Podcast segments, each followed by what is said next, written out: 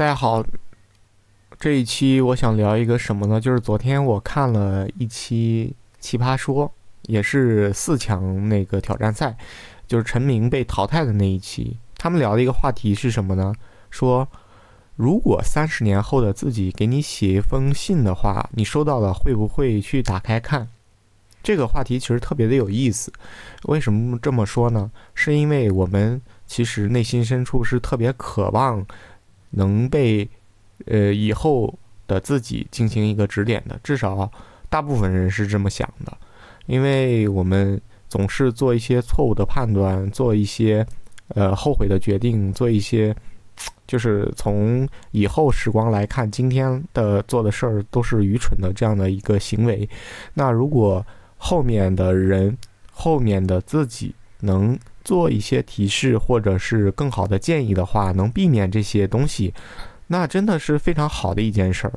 我们经常说，如果世界上有后悔药的话，如果世界上你走一步可以保存一下游戏，如果走错了可以装入存档的话，那每个人都是天才，每个人都可以做到很高的位置，难道不是这样吗？正是因为我们的人生就是。落子无悔，你走错一步，你就要接受这一步当下的错误决定所带来的后果，所以导致了我们所有的人，有的人非常的优秀，因为他们的目光非常的长远，他们能看到三步以外，甚至十步以外，当以这些行为影响的格局，而有的人呢，只会看到眼前的利益。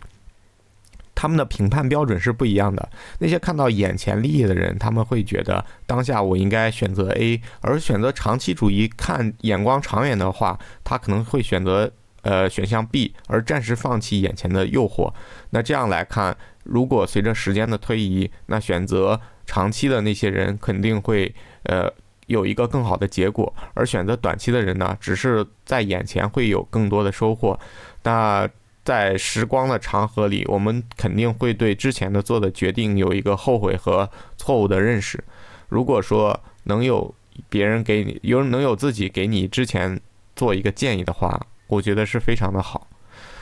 而且之前像呃，我们听过一句话，就是为什么呃做现在这件事，你后面没有任何的呃意义。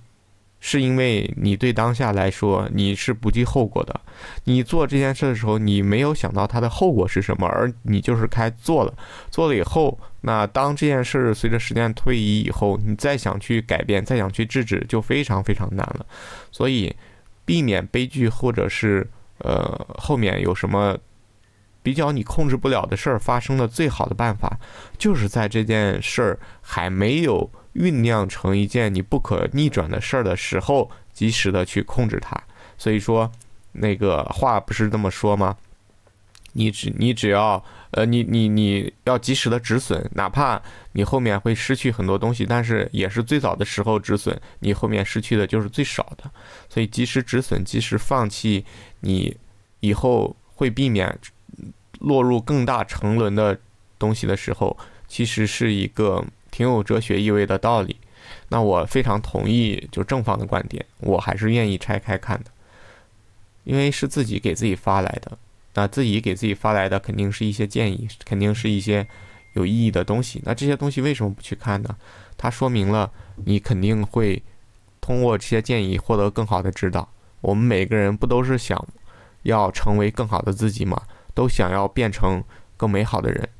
那。这样的建议为什么不看呢？我觉得是非常值得，或者是有必要去看的，